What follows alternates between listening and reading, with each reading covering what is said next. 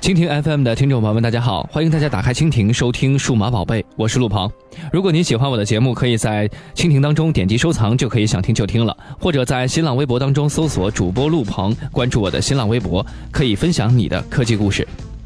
在之前的某期节目当中，我在节目当中跟大家说，千万不要用手机看色情网站，但是并没有说为什么。今天这期节目，我们给大家解释一下，为什么用手机看色情网站的风险比电脑要高。随着移动设备和高速网络的普及，以及阅读习惯的改变，用户逐渐是从电脑端向移动端转移。在移动互联网的大浪潮下，人们的生活也已经被手机绑架。手机里面的信息就是你的生活写照。如果手机一旦中毒，那么你的隐私无疑会像被掀开的面纱，暴露在陌生人面前，甚至会对你的生活进行翻天覆地的变化。那么，用手机登录色情网站比电脑登录色情网站有哪些劣势和风险呢？其实现在已经不像之前，大家如果真的要去浏览色情网站的话，只能在办公室或者在家里的电脑上浏览。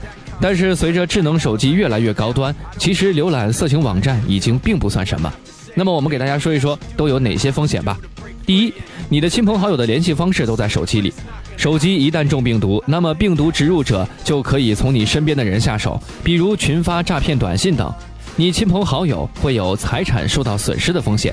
而电脑一般是不会存家人以及朋友的联系方式，所以就算电脑中病毒，你的亲朋好友财产也不会受到损失。第二，你的财产会受到损失。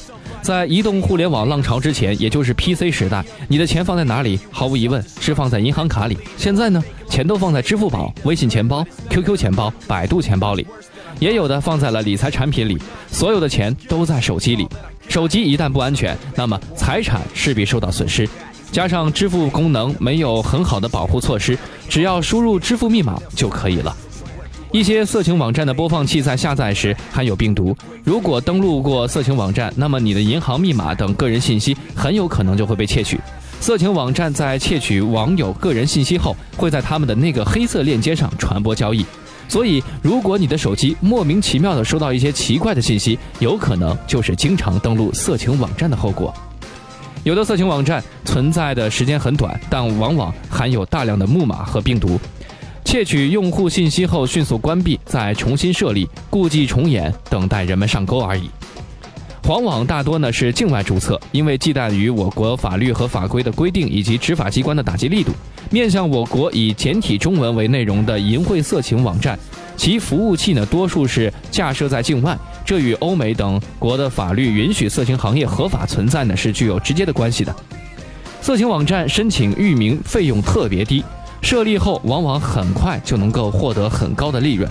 另外，使用智能手机也越来越多，相对成年人来说，未成年人的自控能力可能更差，也更容易受到不良信息的影响。